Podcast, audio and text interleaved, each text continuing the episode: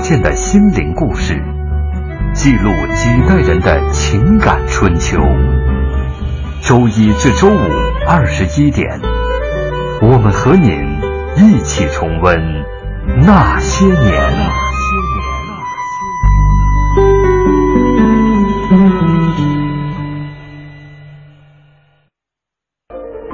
什么呀？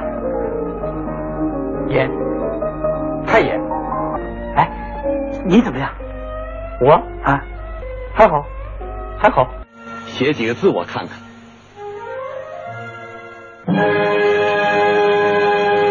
李金凤，你被录取了。这次高考不是往常的了，每一个符合条件的都可以去考，这是党中央给咱的权利，这不是谁的恩赐，更不是谁可以利用自己的权利另搞一套的。我知道什么是尊严，我绝不为了个人得失而丧气。我没有后台，但我知道这一次党中央就是我的后台。儿子啊，你今儿个到了考场上，可千万不能犯困呐、这上考场就好比是上战场啊，嗯，要下定决心，嗯，不怕牺牲，排除万难去争取胜利。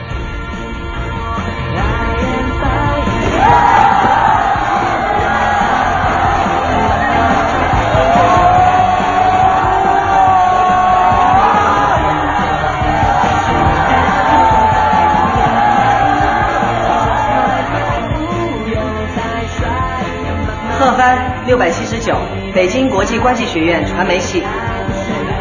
林业六百五十三分，北京师范大学历史系。聂雪六百六十八分，北京大学中文系。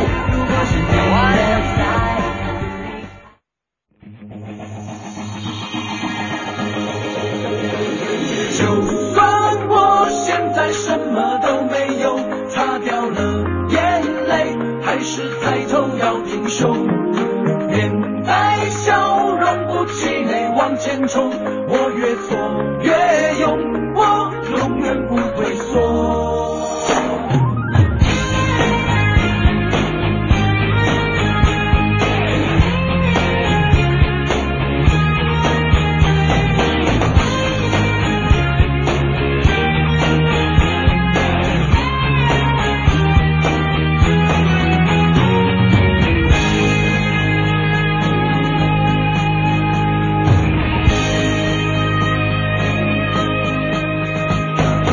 不要小看我，别问我有几两重。那些年，记录中国人的情感春秋。大家好，我是小婷。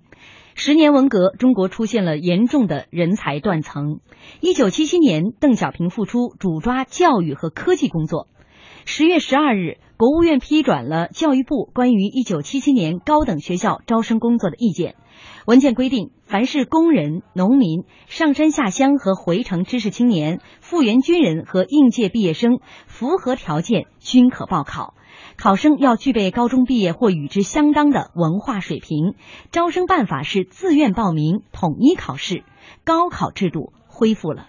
这年冬天，在邓小平亲自过问和布置下，关闭十年之久的高考考场大门终于重新打开，五百七十万考生走进了考场。这是共和国历史上唯一的一次冬季高考。但是对于五百七十万青年来说，那个冬日阳光灿烂，他们从农村、工厂、部队一路风尘而来，他们怀揣着难得的名额、忐忑的梦想和奋发的意气步入考场。多少人的命运由此改变，中国的教育事业也迎来了期待已久的春天。本周那些年高考系列，今天我们来讲述一九七七年的高考记忆，也欢迎大家在新浪微博来和我们沟通。您可以在新浪微博检索“经济之声那些年”或者艾特主持人小婷。好，我们接下来有请今天的我们的嘉宾，也是参与到一九七七年高考的刘小飞老师。刘老师您好，你好，小婷。嗯，还有我的搭档，嗯，大家好，我是文慧。 哎，今天七零后、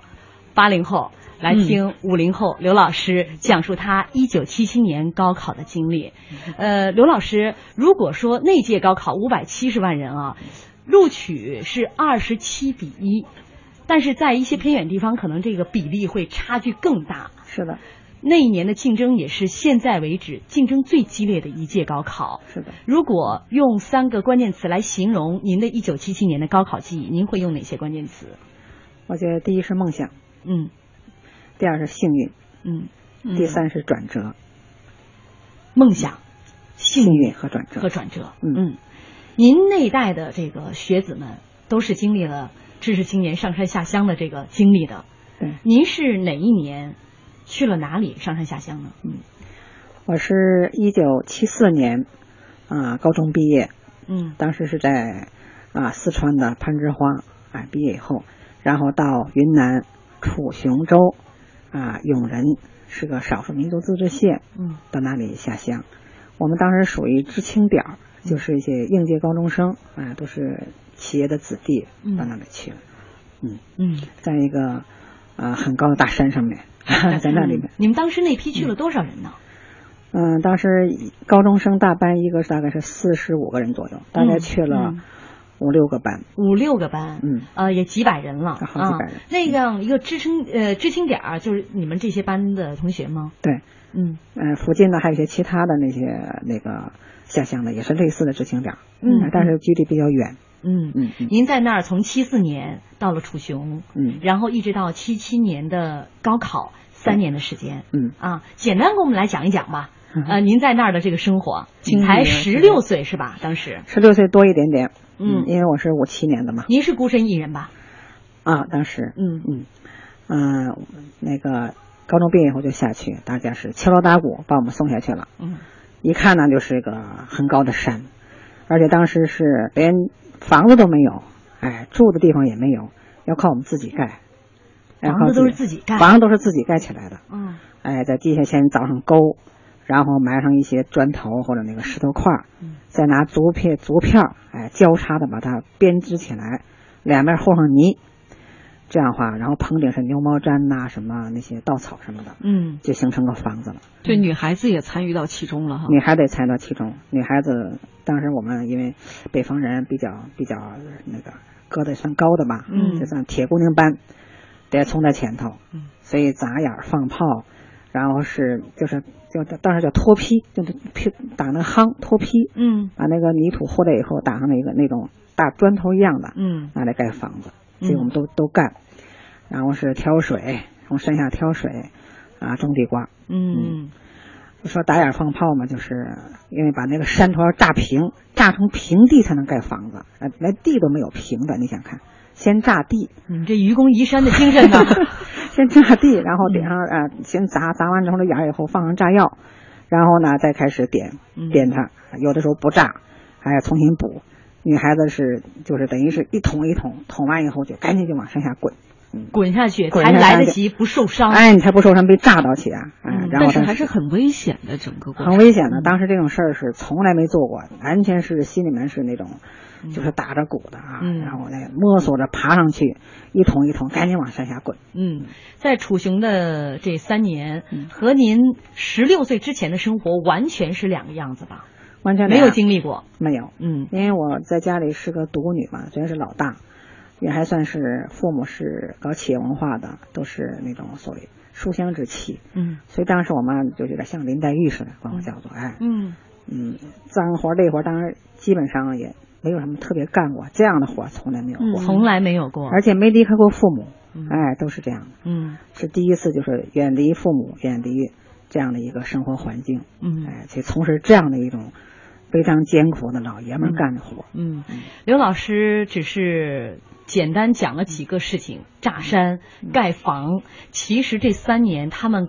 这个在当地所做的这些工作，现在的孩子无法想象一个十六岁的少女所能承担的这些重苦力的工作。我为什么请刘老师简单讲一讲他们在楚雄的生活？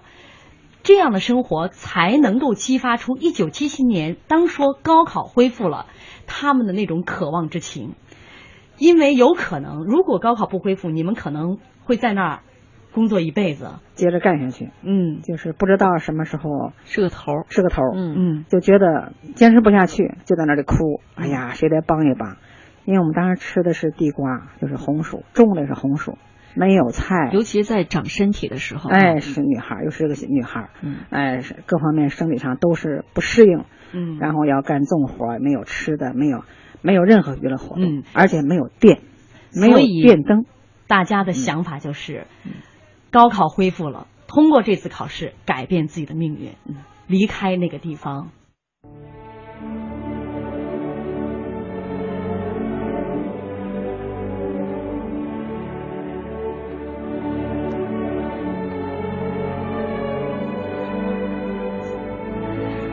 欢迎大家继续锁定中央人民广播电台经济之声《那些年》，本周《那些年》高考系列，我们来为大家讲述一九七七年的高考记忆。我们直播间的嘉宾刘小飞老师，就是一九七七年参加了恢复高考之后的这个第一届高考，并且成功的考取了大学。也欢迎大家在新浪微博来和我们沟通，您可以在新浪微博检索“经济之声那些年”。呃，微博上抢到沙发的余味芬芳，他今天选了一首歌叫做《永不退缩》，这首歌我觉得也挺适合刘老师你们这一代人的。是的呃，我今天看了一下资料哈，邓小平复出呢是一九七七年的七月，主抓的是教育和科技。八月份他就已经组织教育行业的专家老师们开了一个座谈会，在商讨恢复高考的事情。所以说，呃，我也看了那部电影叫《高考一九七七》，在秋天的时候就已经有这个流言传出来说可能要恢复高考。你们当时听到这样的风声了吗？我们当时在那个大山上是一点风声都没有，嗯，哎，什么都不知道，就是每天劳动。呃，整个那片有一个就是咱们的一个小广告喇叭似的那种，嗯哎，除此之外没有任何那种信息了。后来是怎么知道的呢？后来也是就传达过来，嗯哎，传达过来，好像都在传达，这么知情当中，嗯哎，可以这么进行高考了，然后你们怎么样？嗯哎，就是这样。嗯，正式传你当你第一次听到这个消息，确凿的消息说恢复高考可以高考了，嗯，你那一刻的这个细节心情还记得吗？记得那时候记得一下，哗，又就有希望了，就感到是有希望了。哎呀，我我嗯我要出头了那种感觉，因为三年多的劳动就是没有书本，没有没有这样的知识。我父亲也带信来，就是说你可别成文盲啊，小飞。嗯哎，咱们家都是祖祖辈辈都是读书的啊，都是呃渴望知识的人，你一定要坚持学习。别荒废了，别荒废学业啊，别成了文盲，别不识字儿啊，都忘完了。但是当时你就识字儿又怎么样？也没有书，也没有本儿，也没有任何大家也没有学习的气氛。那时候，嗯嗯，嗯，也没有人能跟你在一块儿互相鼓劲儿讨论呀之类的嗯哎，讨论说你完全等于说你自己，我觉得光学着盖房子、炸山这事儿就已经挺难的了。对呀、你就很难了，你就回来就很累了。晚上黑着灯，整个一个山里啊全是黑漆漆的一大片山里头，想家我们就坐那里头哭，你根本就想不到要去，或者就将劳来动有这么一天我们会去，让我们考试走出去去考大学。嗯当时那个大学梦，我就说，从小哎，父亲的家教一直就是存在的，嗯所以那天听了以后，哎呀，能够考试了，嗯嗯，那您这个在当这个知青在云南的时候，嗯有没有遵从父亲的这个叮嘱，坚持学习，哎，我觉得就谈到这个，就是家风家教对一个人的从小的影响，嗯就等于给你人生涂上了第一道那种底色。嗯嗯，我父亲就是从我们就从小嘛，因为他搞企业宣传文化工作，还有母亲，一直就教导我们，哎，要学习，要要多读书。小时候家里有一套那个《十万个为什么》，我不知道你们知道吗？嗯十万个为什么》嗯全是小知识，就是看完以后就老问我爸为什么为什么为什么，就天天问，嗯，所以就对那个知识和对文化的渴望，嗯。就从小有从小就有这这个积累种哈积累，有这种也有这种熏陶，嗯家庭这种熏陶，哎，所以我父亲说，尽管下乡那样一个一个那么一个没有灯、没有没有文化的地方，你要看书。当时看的书是什么呢？可能我们那一代人都知道，就是老三篇，嗯啊，为民服务什么，向灵魂学习，然后是《金光大道》《艳阳天》小说，嗯嗯还有一本就是主题诗词，嗯哎，这个主题诗词对我们影响很大，嗯因为它是里面是，呃，都是那种格律诗，嗯嗯哎，然后对各种时代的各种风景、人物都很深的描写，嗯所以当时还看不太懂，嗯但是就拿着我就默写，默写，然后自己仿照着这天词，嗯，哎，所以现在我自己也能写，给自己找点乐趣，找乐趣学习方面的乐趣。哎，然后自己每天拿着手电筒在里面看默写这些主席语录，嗯一段时间以后就拿麻袋，我们就带回我们单位给父母看。嗯所以在这样一个基础之下呢，一听到这个考试，我觉得我爸这个今年的教育，我没有还没是有未雨绸缪的哎，我没有忘记，我觉得肯定是能用得上了。嗯嗯嗯嗯，那接下来就该准备高考了，对吧你们当时有多少人报名？在你们那知青点儿，因为跟你的经历应该相似，都是当时的高三毕业生。年纪也差不太多，对，嗯，相差一两岁。我们几乎可以说那一片的人，那一片的知青啊，那一片知青，百分之八九十都报了，百分之九十嗯，几百人，嗯，就都报了名，都报名了，都去都去考了。嗯嗯，考些什么？嗯，自己当时有没有一个印象啊，这呃不呃，就是说自己有没有一个复习的方向？当时因为文革期间上的小学、中学和高中，所以数理化这三科，当时真的是基础太薄弱了。嗯嗯嗯，可以说没有学到任何那种比较扎实那种那种基础，然后又加上黄黄那黄帅、张铁生的零蛋那种啊，嗯一九七三年，九三年零 蛋正好我们刚刚才进高中嘛，嗯哎，九三年，所以哎，这高中一年级，所以基本上就没学什么东西。嗯，那么文科，文科呢啊，文那个文理哲嗯，这是家里有父母就有就有这种熏陶，嗯，从小就给我灌输啊，讲一些有这样的知识积累，所以我觉得只能考文科，嗯啊，考理科是肯定没戏。嗯，自己对自己有了一个这样的一个估算啊，嗯嗯然后就开始主攻文科的复习了，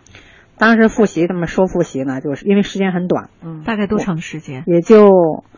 从十，可能是听到这个气儿大一点，你就进入秋天了，嗯九十月份，九十月份，十二月高考，哎，十二高考到考到报名到考到复习，就是俩月来的时间。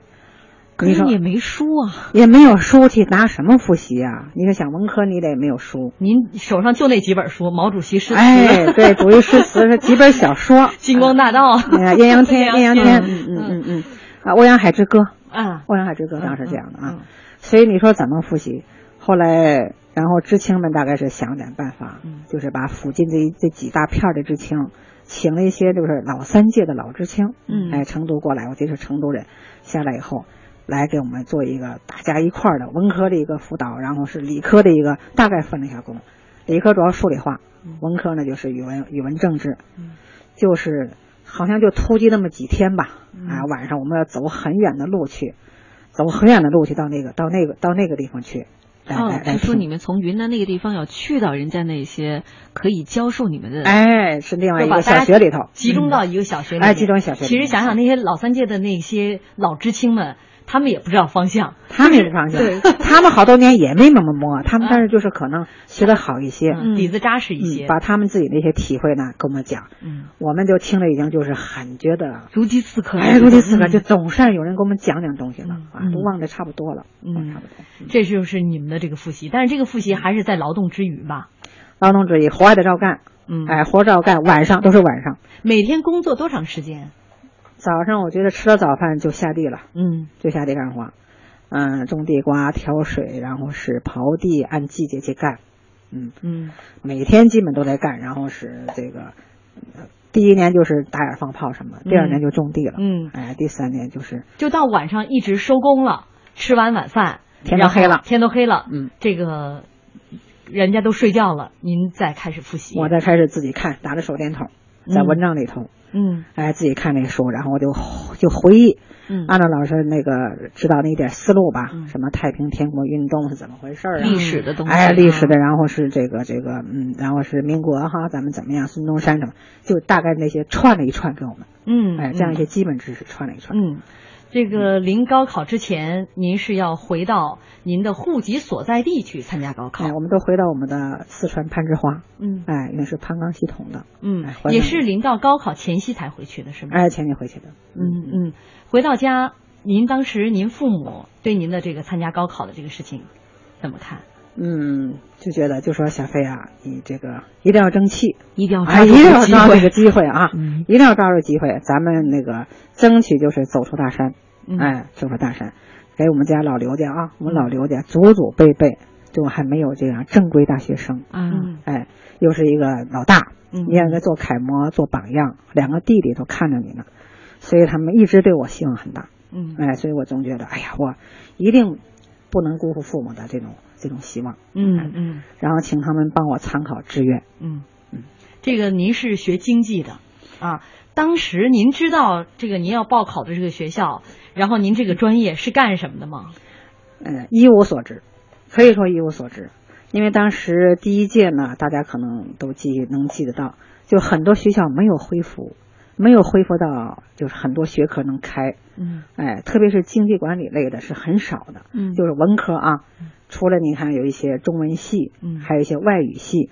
啊，当然体育体育都上文科，嗯那些东西我们都一点基础都没有，而且本身也不适合，所以说选择的面是非常小的。嗯我记得当时就是一个小报，哎，一个小报纸那里写的一个招生简章，翻来覆去的看了，话我跟我爸他 们就琢磨到底报哪科，找不出来能够能报的东西，而且就那是一小版面是吧？就一个小版能够报面能够报哎的这个专业，而且当时是呢本省为主，嗯嗯，说你要跑到外省去报哈，那人家先录取本省的，嗯所以对只是四川省，嗯这样选来选去选了一个，哎，西南经济管理大学的经济管理系，嗯，哎，经济管理是干什么的？是怎么回事儿？真的是不知道。反正先上了吧，哎，反正这个是文科吧，就嗯能报够考满足文科的要求，嗯也还在四川省内的这个这个这样的一个条件，哎哎哎所以就选了这个这个大学里边的经济管理系，哎，就其他也没，真的是没有，找不出来了，也嗯很难找了。可能跟现在的孩子无法想象，刘老师当年的这个报考填考志愿是靠一个公开发行的这样的一个报纸， 啊呃，非常小的一个版面上的有限的几个系种啊，然后从中选出了自己要报考的这个志愿。嗯嗯那些年就是先先填志愿后考，嗯，是先、哦不像现在似的，您也不知道这个系究竟招多少名，哎也不知道这个系最终录取的分数是多少。哎录取线也不知道，然后能不能考上，要求什么，应该突出什么哦都都不知知道道，你就先嗯报，嗯报完了以后你就统一参加考试，嗯是这样的。那个发准考证还记得吗？接着嗯，是准不考是特激动啊？哎，准考证嗯发了，然后上面照片，我还这两天我还去找了呢，嗯啊，当然，当时就觉得梳两个小辫儿，啊嗯很还还挺那什么的，嗯，我大概当时是两千两千几百号，我觉得是两千几百号，是四川的考生是嗯吗？就在我们那片儿上，呃，你们那片儿，哎还那片儿这知就青攀枝花的这个，还是还是云南知青攀啊？枝花的就在那个考区啊嘛，回到有攀枝花那个考区。那一片儿考区就是我是两千多号，哦，还可不是见不是说所有的云南知青还不是可见当时的考生有多少，而且这个年龄差距很大。说有这个三十多岁的，嗯还有十来岁的，三十多岁的对着十几岁的孩子说，我都可以再生一个你了。啊呃完全正确， 嗯嗯相差二十多岁吧。嗯，微博上快乐的物语说：“哎呦，当时考上的都是精英啊。”还有朋友说：“呃，这个宗影全屋说，当年的知青能够考上的毕竟是少数。”对啊，还有很多人那个时候可能之后就参了军了，嗯还有招了工了，对嗯，对呃，这样的一次恢复高考，确实改变了很多人的命运。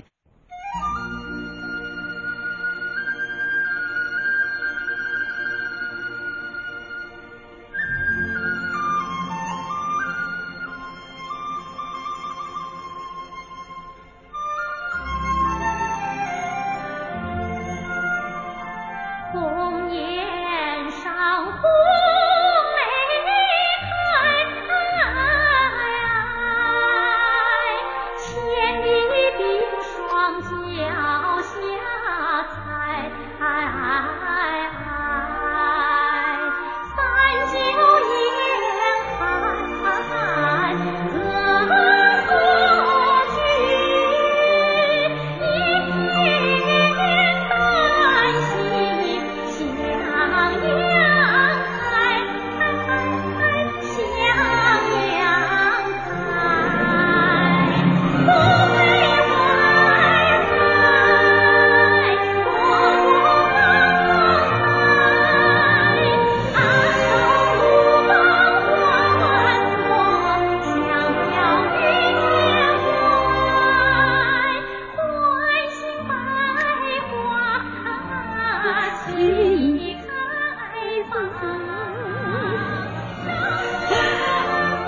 因为这个刘老师没有戴耳嗯机，所以他听不到音乐了。其实刘老师这歌唱的特 别好，为什么放这首歌呢？嗯呃，刘老师在当知青的时候，特别困难的时候，特别艰难的时候。嗯自己一个人在山上，就经常会唱这首歌为自己打气。对，呃，高考也是一段特别艰难的岁月。我想问问，在高考的前夜，嗯前一天您在做些什么？那天晚上您想了些什么？那天晚上基本就像你说，嗯，叫彻夜未眠吧，基本就是睡不着觉了。嗯，就睡不着，真是睡不着。是一种紧张大于压力的那种感觉呢？一还个是嗯是紧张，二是有点害怕，有点害怕，心里没有底儿。嗯嗯，心里没有您底都儿离开考场那么多年了，嗯，就现在想起当时，就是就是历历在目、刻骨铭心的一种记忆。嗯看着天花板一晚上，哎呀，我就是斗争，我考上了我怎么办呢？我万一考不上怎么办呢？嗯啊，因为自己没有没有那么一个书本儿，也没有那么好好的复习，这么多年就丢下了，嗯，真的是心里是没有底的。嗯，所以很紧张，但是呢又觉得，哎呀，这这是个机会，考定场要有战抓士住，哎，这战士啊，嗯那时候我也在唱讲解，你看，就是一定要发那种精神吧，嗯再困难，再再艰难，往前走，嗯，就这样，真是那种感觉，嗯，而且那个时候，刘老师是一个人回到了四川，父母因为工作还都在外地，对，还得自己照顾自己，不像现在的孩子高考还高考餐呢，全家出动 全家出动，那个时候真不容易哈。呃，就这样望着天花板，基本上一夜无眠。嗯啊然后那是一个冬天，您记得具体的日期吗？嗯，十二月十二月十来号，嗯，十来号，嗯嗯嗯，第二天早晨几点您出了家门？今天第二天早上好像走的挺早的，嗯好像是八点半还是九点钟就得就得就得考试了，就正式开始，所以走、都是走路去的。嗯考场离家里近吗，考场离得还挺远挺远的，完全走路，顺着个山坡往上走，也是一个学校。对嗯嗯，上坡还是上坡走的。嗯呃，那学校大概是有那么几层楼吧。嗯哎嗯我大概我们那个考试第一科是语文，文科嘛，第一科是语文，好像在不是四楼啊，就是五楼啊，至少三楼以上。嗯嗯，完了就走上去了。嗯哎，走上去，然后进考场。后来我觉得那那段儿就特别有意思，然后一人一个小桌子，嗯哎，一人一个小桌子，嗯、考上一个进去，卷子呢就是已经就是放那儿了，嗯，是翻过来的，扣着放的，哎，提前都已经发好了。哎，发好了卷子了，嗯，扣好了，然后呢，那个学校院子里面是救护车，哦救护车，救护车，有医生，楼道里走，在那个那个教室楼道里走，嗯，然后的全都是人，还有一些那个就是很就是很很那种气氛是很那什么的，很紧张的，嗯，然后说不行了，有昏倒的干嘛的哈，立刻就可以拉出去， 所以说，不仅您压力大， 嗯那一届所有的考生压力都很大。嗯嗯嗯，然后呢，就就就带一支笔，就让我们带一支钢笔，哎、是自己的笔，其他一切都不用带。嗯哎，然后带了一个缸子，但缸子里头有点那种小茶壶水在外面放着，带一个茶缸子，然后什么没带，就带了一支笔。进来以后坐下来，卷子翻好了，吹哨，嗯吹口哨，是监考老师吹口哨。哎，监考老师吹口哨，嘟一吹，然后大家翻卷子，就把卷子翻过来，嗯，再嘟一吹，拿笔，嗯这个笔呢， 你连早点拿笔的这个权利都没有，必没须有要听到这个哨声之后 哎才，能拿笔。全是整齐划一的行动，因为他这种一排一排的，那老师就在中间，那个嗯在那个桌子之间那个小道里头走，哎，嗯就看着你。准考证呢放在这个桌子的右上角，哎，都是号，就是号。然后呢，小就小学的书桌里面前面有个放笔的个槽，嗯小槽，嗯，这样笔放在里面。然后一吹哨，卷子翻过来，一吹哨拿笔。翻过卷子以后，拿笔的时候我就开始，就开始浑身发抖，嗯， 紧张啊哈啊紧张发抖，就是前所未有的抖，抖到什么程度？就是手，就是把那个笔从那槽里头抠不出来，嗯就怎么都抠不出来，然后坐着浑身上头，手就像有点要虚脱那感觉，嗯啊就是冒汗，手心儿也冒汗，浑身开始发凉，嗯我觉得就是低血糖的那种感觉。嗯感觉里头，然后就是就是上牙打下牙，哒哒哒哒哒就这么打，自己都听得很清楚，就这样抖。多长时间才稳定了这没个有情绪？哎十几分钟，简直所有人我一看周围啊，已经都开始大家都答题嗯了，他那开始写了，就拿卷拿出笔来开始写，我还在那里头就这样打 还在上牙打下牙呢，还 在那打，笔还拿不出来。 后来那个监考老师就走到身边就敲桌子，这嗯说同学赶紧怎么哎答怎吧么回事？怎么回事？你快点儿嗯，嗯抓紧，嗯，想好。然后我又一次去，又一次去摸这个笔，哎，几次几次才把那笔从那草里拿出来，哎嗯，拿出来，然后开始翻卷子看，哎，就这样。嗯，所以看完你之后不倒了。看完了以后，我觉 得看到第一道题以后，心里一下就好了。嗯，我们那个那天那考生就是四川那个片儿的哈，可能都是差不多的。嗯嗯，第一道题就是默写毛主席诗词。哦，这您熟啊。蝶恋花打李树一，嗯，就是我是骄阳，君十六，嗯，默写它，在云南三年，您这书都自己都填词儿了，，因为当时就是看的主义诗词 所以心里一下子就觉得，哎呀，太有谱了。哎，就就轻松下去了，嗯然后唰唰马上就头都不抬的，就是嗯没打磕巴就把它写去了。嗯，语文对您来说相对简单，作文题还记得吗？作文题当时好像是有两个，都是有两个题，嗯好像一二个选一是，啊我记得是一个叫是论述“民以食为天”，这是我想记得啊，嗯还有一个就是一个批判文章，嗯，大批判，您选了哪篇呢？我选的是批判文章，嗯，我觉得它容易抒发我的情感，嗯嗯，也容易觉得，嗯，就是，嗯， 写起来话比较哈，比较能够有激情，嗯就选择这个，嗯当时也没有任何打稿子的时间，还有一张稿纸给你白纸，嗯没有时间，我就坐那儿想，想一个这个大提纲怎么写，第一段怎么写哈，这个打了前一个言副，稿然后哈中间啊怎么样嗯用证据，最后有什么结论，嗯，这样想好了以后拿起笔来，嗯就是基本是没有停的，哒哒一一字儿就弄完，嗯基本上嗯打铃的时候也就差不多快尾声了，嗯说的只要一打铃一吹哨，立刻放笔，你写到哪里就算哪里，大家都特别守规矩啊。哎，不不能有任何一分钟说你在听着，马上看你还在那写谁敢不守规矩 啊？ 好不容易得来的机会，再给你一把，就 取消你再的取消资格。哎对，所以真的是不敢。嗯最后刷刷以后都没抬头，最后抬下来。语文考完了。接下来考数学，因为当年有三门公共课，语文、数学、政治，对这是文科、理科都要考的。对对对啊，嗯嗯下午数学呢，数学就一下子就觉得，一下就全凉了，又数学开始又拿开着始卷子之后开始 等了。数学当时把笔能拿出来了以后，把卷子也开了，但是一看卷的第一题嗯就凉了，嗯，嗯，不会做，不会做就啊想不起来，想不起来。嗯啊，想不起来，所有的题都是就在脑门上答，原来这么四十分就是答不上，嗯然后看第二题、第三题往下看，嗯第一篇、第二篇都翻过去了，到最后两道题好像才才才能做得下去，嗯哎，也很快，因为就是还是说一个基础的问题，嗯嗯，学的扎实不扎实？好在您当时报的是文科，哎，我说理科、数学没有及格， 嗯，后来您这个文科考试还有历史、地理地理和和政治和政治，哎，啊，政治里面还有一些常识，嗯，后面的这几科考试当中，有没有让你印象比较深刻的？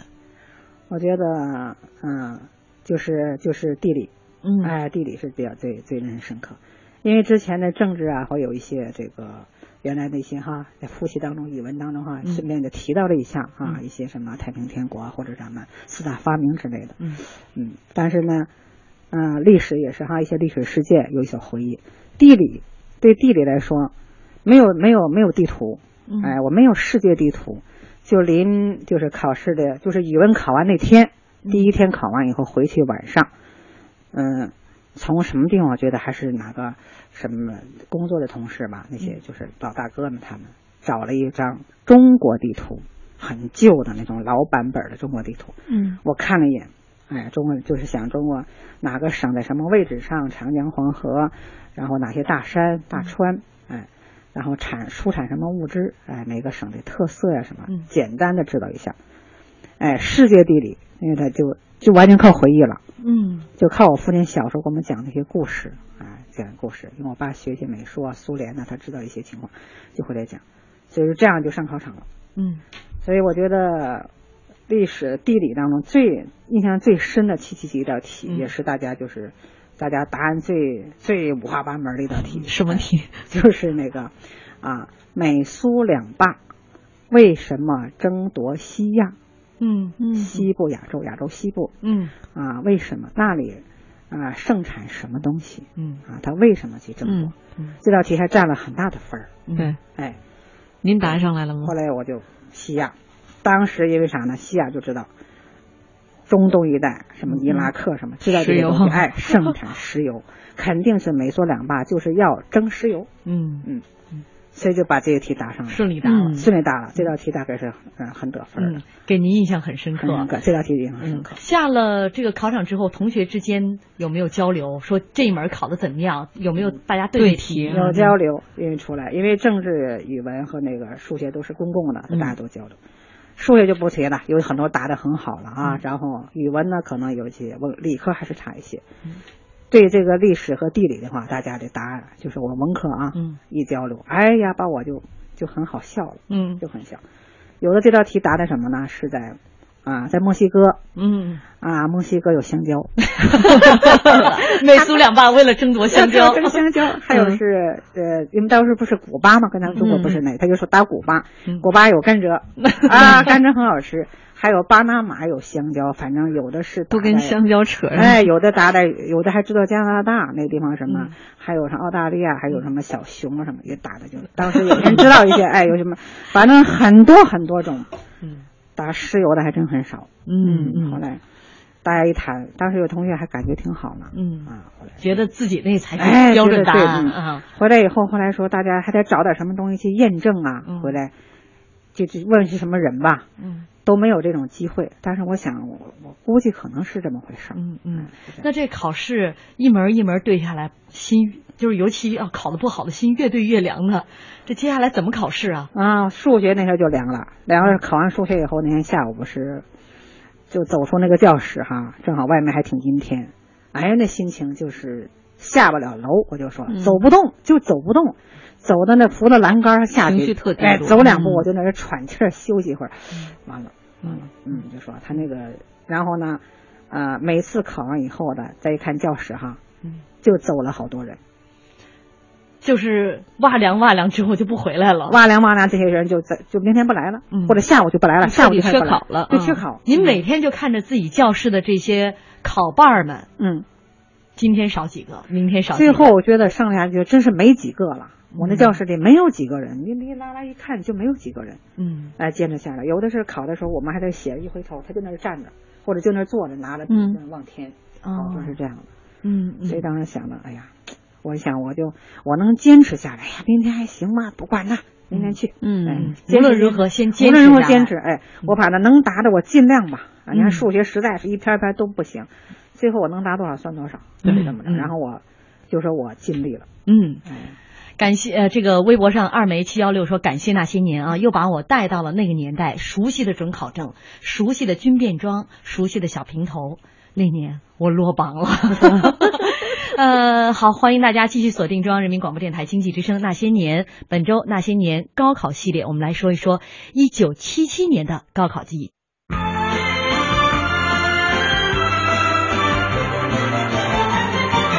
革命人永远是年轻，他好比大松树种下长青，他不怕风吹雨打，他不怕天寒地冻，他不要别孤独。永远挺立在山顶。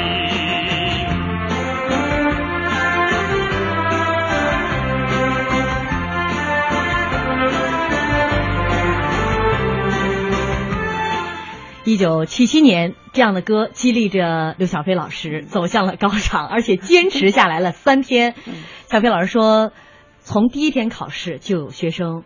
上午考完，下午就不来了。然后第二天又少了一些，嗯第三天教室里面只有零星的几个考生了。嗯刚刚我们在说，可能有些考生坚持下来，嗯，他是能够录取的。嗯嗯，呃，遇到了当时的一门儿的困难，嗯，这个丧失了信心。所以嗯我说我们七七级哈，当年就是能够考上大学，走走出来，能考出来，人生转折的这个这样的一些同学，有一个共同的品质或者共同的特点，就是第一有追求，嗯第二有毅有力韧性，嗯，第三有责任心，嗯，这责任心当时还谈不上那么高哈、为国家为民族，但是说起码为我，为我的父辈，嗯为我的家族，哎，为我的兄弟姐妹，我们要争气，嗯哎，为我们这边就是老师，哎，辅导我的老师，能够带给我那种最初人生引导怎么做人的老师，嗯哎，这样的他们那些关心我那些那些阿姨叔叔们，当时啊，这老这这孩子啊怎么样，这些人我要替他们争气，嗯哎，所我以一定说要说，嗯，要尽我的心。要尽我的这点儿这点儿力量去去做，嗯我就不能中途就是当逃兵，嗯不能当逃兵。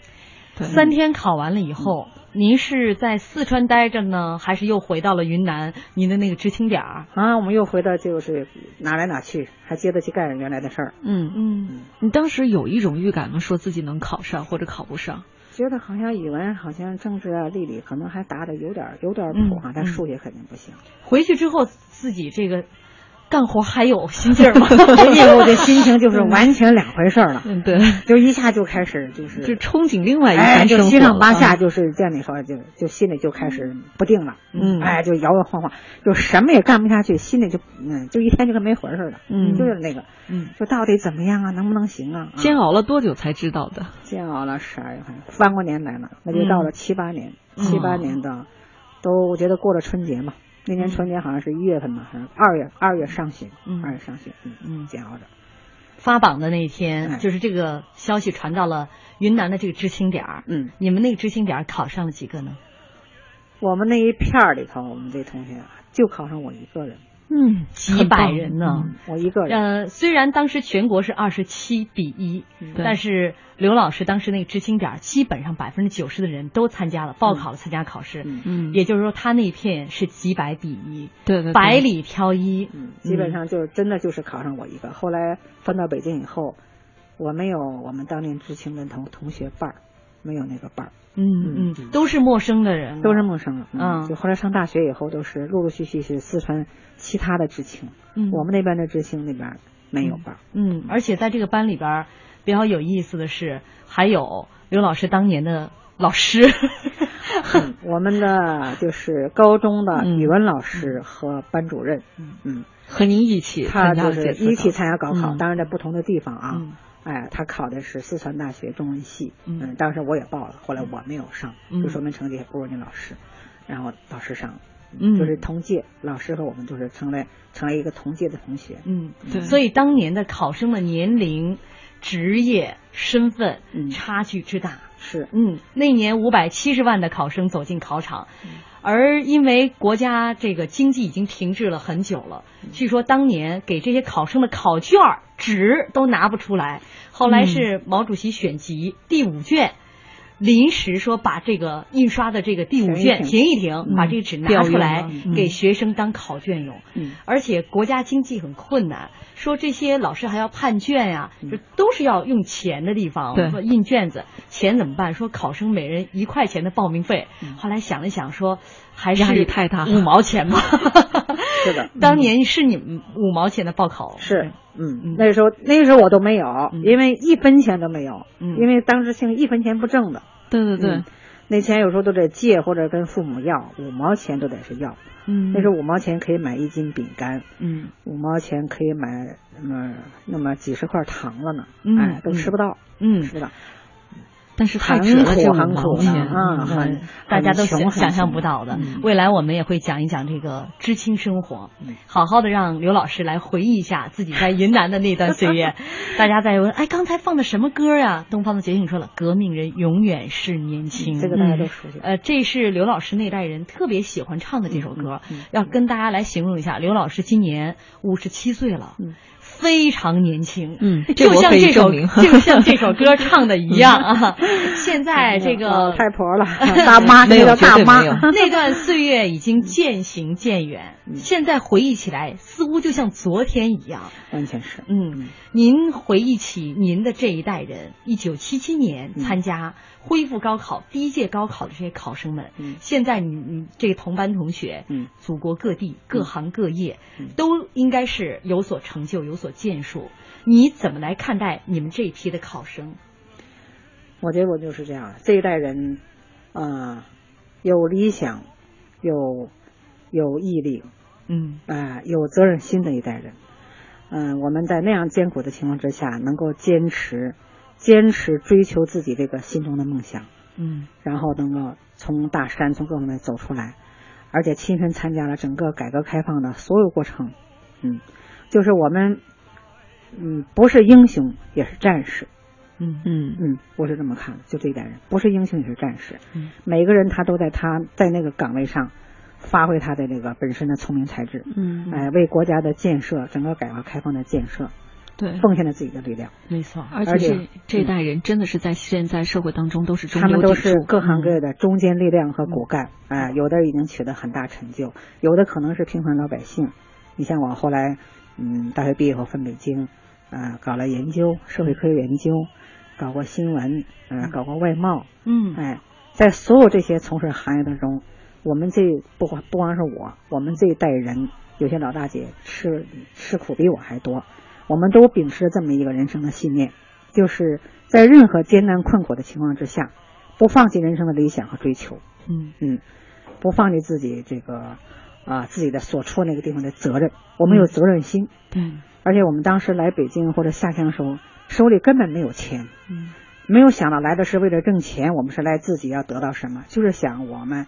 呃，像种子一样撒到这个地方来，嗯哎，我们要为我们的那个生存那个环境和那些希望我们呃进步的人，为他们，哎，做出点事情给他们看。嗯嗯，刘老师当年高考的时候，都是借到了一张地图，这嗯张地图上呢，绝大部分地方他都没有去过，都是随着他们的当时的这些政治运动哈、上山下乡去到了这个地方，嗯没有跟随自己的心愿去到过。但是后来，嗯你去了其这个这个足迹遍布世界各地，可以说后来通过到北京以后，嗯，再通过工作，当时搞新闻、搞研究嘛，嗯，呃，大半个中国，然后走了也，呃，有很多地十几方二十个国家，嗯嗯嗯嗯嗯，嗯所以说，在人的这一生当中，也许大的方向，你只能是随波逐流，但是在这一段航程当中，随波逐流的这段航程当中，每个人也能够把握住自己的方向。是嗯，好，今天非常感谢刘老师做客我们的节目，也感谢大家的收听，我们明天继续高考系列。